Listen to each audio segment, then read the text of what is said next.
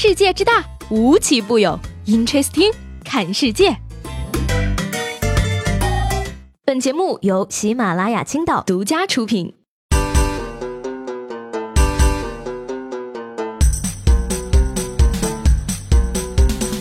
Hello，各位好，欢迎收听本期的 Interesting，我是西贝。最近呢，有这个数据统计啊，说二零一五年呢，平安夜的票房是二点九个亿，而二零一六年呢，平安夜的电影票房是三点一个亿，二零一七年呢，到了三点三个亿，二零一八年只有一个亿。有人说啊，这是抵制圣诞节的力量增强，我觉得呢，你们还是太年轻了好吗？根本不知道中国年轻人是怎么过圣诞节的。现在年轻人啊，真是越来越没有仪式感，电影都不看，就直接去酒店了。其实呢，关于这个圣诞节呢，美国最近也闹了一个笑话。话说呢，在这个圣诞节的前一天啊，特朗普夫妇在美国白宫接听了这个很多孩子们的来电。据说呢，在和一位七岁的小朋友聊天的时候啊，特朗普对那边讲到说。七岁已经很大了，还相信圣诞老人的可不多呀。请问特朗普，你是魔鬼吗？一句话把孩子给整懵逼了。童言无忌，童言童语，好想看看美国的小朋友如何怼回去啊！真是又好笑又好气，又觉得好可爱。一把年纪了。还是这么不靠谱。说到，这个男人的一生中啊，有三个阶段。第一个阶段，他相信有圣诞老人；第二个阶段，他不相信有圣诞老人；第三个阶段，他就是圣诞老人，可以说是很真实了啊。Amazing。那离这个一九年呢，只剩下几天了。掰着手指头数呢，下个星期今年也就翻篇了啊，年底了啊，沙雕新闻也开始冲刺业绩了。说这个最近呢，湖北高速交警就查获了一名使用假证的司机。司机说呢，自己是一个杀猪的，因为工作忙，没有时间去考驾照，于是呢，就花了两。万六在网上办了个假证，虽然呢花了这个两万六啊，不过由于证件太假，遭到了官方的吐槽。你这一看就是假的，像画上去的。两万六办个假证还是画上去的，大哥，您当艺术品那么买的吗？办假证的能不能认真点啊？收了人家这么多钱，你好意思吗？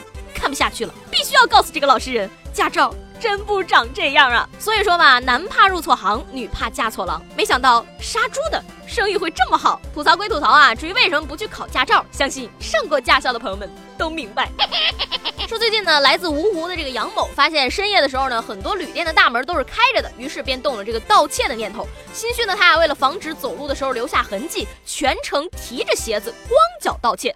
可是呢，没有想到他的脚实在是太臭了，老板直接就被熏醒了。目前呢，这名脚臭男子杨某已经被刑拘了。哎呀，不是我说呀，你真的是个天才，差点就把我笑岔气儿了。问一个人的脚到底可以臭到什么样的地步？答案是。进监狱。十二月，警察叔叔呢？十二月二十一号，河南警察学院的某系呢举办了一场拔河比赛，其中一组队员呢将这个表情包打印出来，做成面具戴在脸上，企图逗笑对手。那现场呢也是笑声不断啊。一个学生表示呢说，刚开始是觉得好玩，没想到表情包真的起了作用。最后呢，自己这一队得到了亚军的荣誉。我跟你讲啊，你这个方法虽然好，但是有一点千万要注意，拔河的时候一定不能回头看，不然。会笑到自己人的。在这个浙江的江山呢，最近啊有两名初中的男生因为玩游戏被拒绝了，嫌学校跟家长管得太严，于是呢留下了寻找自由的字条之后翻墙离校。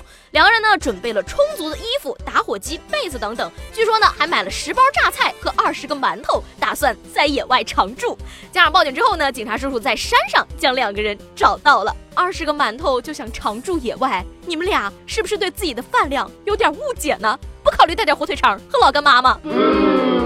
真羡慕他们有这种盼着他们回家的家长跟老师。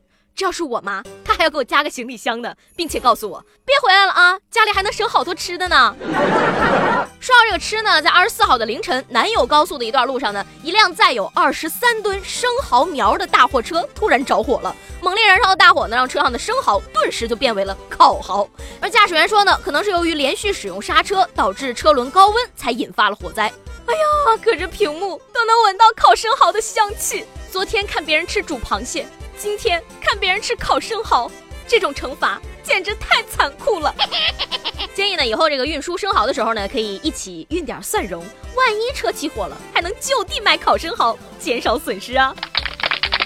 最后呢，给大家送上一段扎心的毒鸡汤啊。有那么一批小朋友吧，上学的时候乖乖巧巧，不迟到不早退，没有早恋，没有逃课打架，每天看起来可用功可努力了。结果人家学霸谈着恋爱上清华北大，初中辍学同学们也做生意发了财，只有这批小朋友高不成低不就，再往上也考不上，一技之长也没有，嘴又笨，人自闭，外加社恐，只能每天刷着微博听着 Interesting，哈哈哈哈。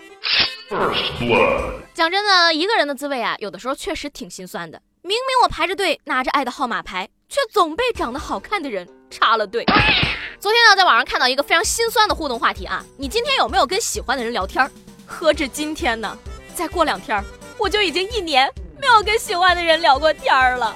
只能说吧，每个人的心里啊，总有那么一个不可能的人。所以呢，今天大家就在评论区留下一句心里话，送给那个不会看到的人吧。昨天呢，在评论区做了一个小调查啊。本来呢，我以为这个听我节目的都是一些年龄跟我差不多，或者是比我稍微大一点的朋友。看完评论之后呢，我才发现，现在的学生们呢，是真的闲呢。